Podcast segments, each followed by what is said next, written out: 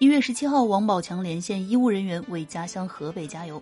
直播当中，王宝强戴着深色帽子，穿着衬衫和马甲，整个人十分的低调。那也许呢是没有打光的原因，王宝强的皮肤呢显得有些黝黑。王宝强整个直播过程当中呢，给人的感觉也是特别的疲惫和沧桑。那不知道是不是因为新电影要上映了，工作有点多的原因。王宝强现在的事业呢也算是收益颇多。自王宝强和马蓉离婚之后，工作安排也算不少了。